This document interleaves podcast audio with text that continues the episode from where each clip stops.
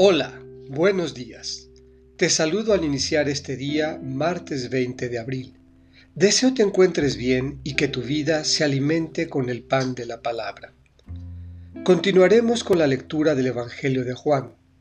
Esta ocasión, capítulo 6, versículos 30 a 35.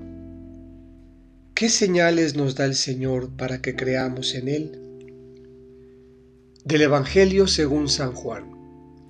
En aquel tiempo, la gente le preguntó a Jesús, ¿qué signo vas a realizar tú para que lo veamos y podamos creerte? ¿Cuáles son tus obras? Nuestros padres comieron el maná en el desierto, como está escrito, les dio de comer pan del cielo.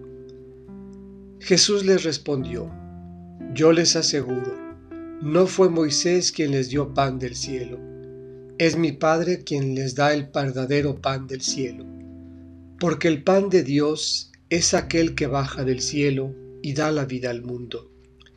Entonces le dijeron, Señor, danos siempre de ese pan. Jesús les contestó, Yo soy el pan de la vida. El que viene a mí no tendrá hambre, y el que cree en mí nunca tendrá sed. Esta es palabra del Señor. El pan que es Jesús mismo es un proyecto de vida.